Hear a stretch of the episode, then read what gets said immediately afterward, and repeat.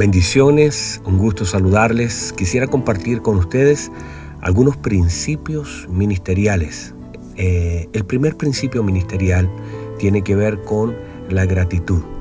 Bueno, la gratitud es la conciencia de aquello que hemos recibido. Es ser consciente de aquello que he recibido. Eso siempre me llevará a tener una vida de gratitud al Señor. Lo, lo importante de esto es tener siempre conciencia de lo que el Señor hizo por nosotros.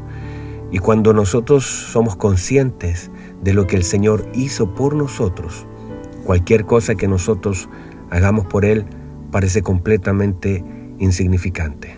Debo ser entonces como un ministro del Señor consciente de lo que soy, de lo que tengo, de a quién sirvo, lo que debo hacer y también lo que puedo hacer. Romanos establece, Romanos 11:13 establece, por cuanto yo soy apóstol de los gentiles, honro mi ministerio. No podemos esperar que la gente honre lo que nosotros estamos deshonrando. Entonces, eh, el apóstol Pablo vuelve a afirmar eso, estando en una tormenta, y dice, el Dios de quién soy y a quién sirvo. Tener tanta conciencia de quién somos, lo que hacemos y también a quién nosotros servimos. También es importante, eh, en un segundo punto, operar en determinaciones. Nuestro ministerio y nuestro llamamiento debe estar muy basado en el conocimiento, entendimiento, discernimiento, convicciones y determinaciones las cuales son claves en nuestro ministerio. Pero las determinaciones son el final de todo lo anterior. O sea, es aquí donde hago la propuesta, es como lo que hizo Daniel, propuso en su corazón, se determinó. ¿Por qué? Por causa del entendimiento, por causa de las convicciones. La convicción es una obra del Espíritu Santo, dada al creyente. Por lo tanto, cuando eh, esa convicción se asienta en mi espíritu, entonces ahora tengo que determinar algo. Y en esa determinación debo ser firme. Por eso Primera de Corintios capítulo 2, versículo 12 dice, recibimos el Espíritu de Dios para que sepamos lo que Él nos ha concedido.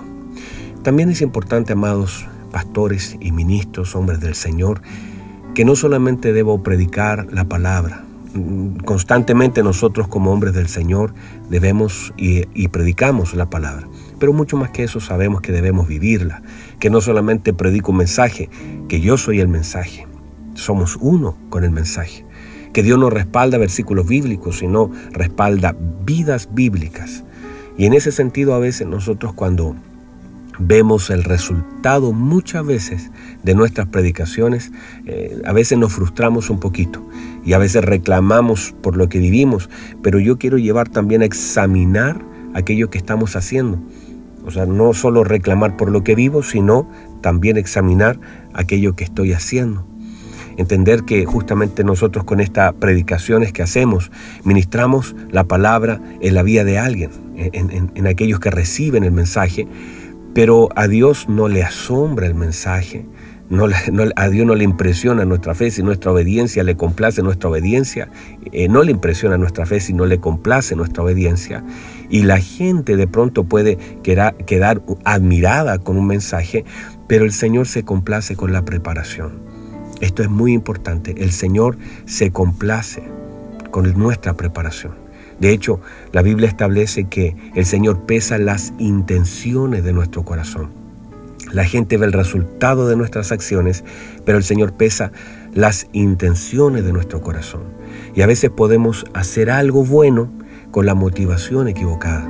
Y es ahí donde debemos examinar eh, ese tiempo que pasamos con el Señor previo a que la gente nos pueda ver ese tiempo donde oramos, buscamos, donde lloramos en la presencia del Señor, ese tiempo es clave porque el Señor se complace con nuestra preparación. La gente se asombra con un mensaje, pero el Señor se complace con nuestra preparación. Y, a veces tristemente he visto esto en, en muchos ministros con los cuales conversamos y compartimos, que a veces no están buscando mucho del Señor. No hay mucha oración, eh, a veces nos volvemos pastores fariseos porque le pedimos a la gente que hagan cosas que nosotros no hacemos. Entonces, el hecho de que no oramos mucho no por falta de tiempo, sino por falta de interés. No leemos mucho la escritura no por falta de tiempo, sino por falta de interés. Entonces debemos examinar justamente eso, porque lo más importante de nuestra predicación no es cuánto la gente llora en un mensaje, sino cuánto complacemos a Dios con nuestra obediencia y con nuestra fidelidad en lo que estamos haciendo. Eh, yo sé que muchas personas solamente quieren un lugar para reunirse, pero nosotros debemos entender que necesitamos un lugar para formarnos, y esto es a través de las redes o a través del lugar físico. Ahora, entender también que los minutos que me quedan, que a veces nosotros como ministros del Señor, pastores del Señor, eh, queremos que el Señor nos dé más en ese sentido. Y, y, a veces el tema no es solo pedirle más al Señor, sino administrar lo que ya tenemos. No solamente pedirle más al Señor, sino administrar mejor y agradecer aquello que tenemos. De hecho, aquellos siervos que recibieron talento, la parábola de los talentos, ellos no le pidieron más al Señor, sino que ellos fueron fieles a lo que habían recibido y por la fidelidad en aquello que se les dio, entonces se les otorgó más. Entonces si nosotros tomamos ese principio y somos fieles en aquello que el Señor nos ha dado, tarde que temprano se nos va a dar más.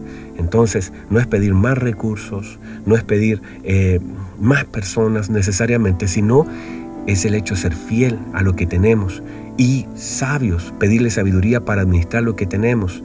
Porque imagínense, hay personas que de pronto piden tener más dinero, pero tienen un desorden con lo que ya tienen y simplemente incrementarían su desorden. Por eso necesitamos tener sabiduría antes de tener más. Entonces, mis amados pastores, ministros del Señor, hay cosas que por causa eh, de aquellas cosas que vamos terminando, aquellas cosas que el Señor nos ha dado y ha puesto en nuestra mano, eh, recuerden, eh, el arca, no cayó una gota de agua hasta que Noé terminó el arca. Hay cosas, por supuesto, que no van a suceder hasta que nosotros las finalicemos. El apóstol Pablo dice, yo he acabado la carrera. No dice comenzado, él dice, yo he acabado y he guardado la fe y he peleado la buena batalla. Por tanto, dice, el Señor me ha reservado una corona.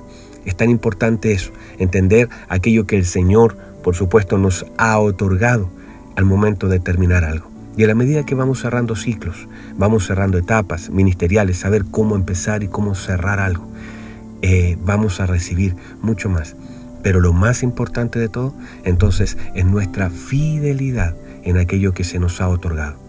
Yo espero de verdad que esta pequeña reflexión de algunos principios les pueda servir para que puedan, de alguna forma, en la medida que que reflexionemos en lo que hemos recibido, hacer ser más exacto en aquello que tenemos y por supuesto honrar al Señor con todas las cosas que el Señor nos permite hacer y también nos permite tener. Les amo mucho, soy el pastor Abel Palma de la Iglesia Centro de Formación Cristiana. Bendiciones.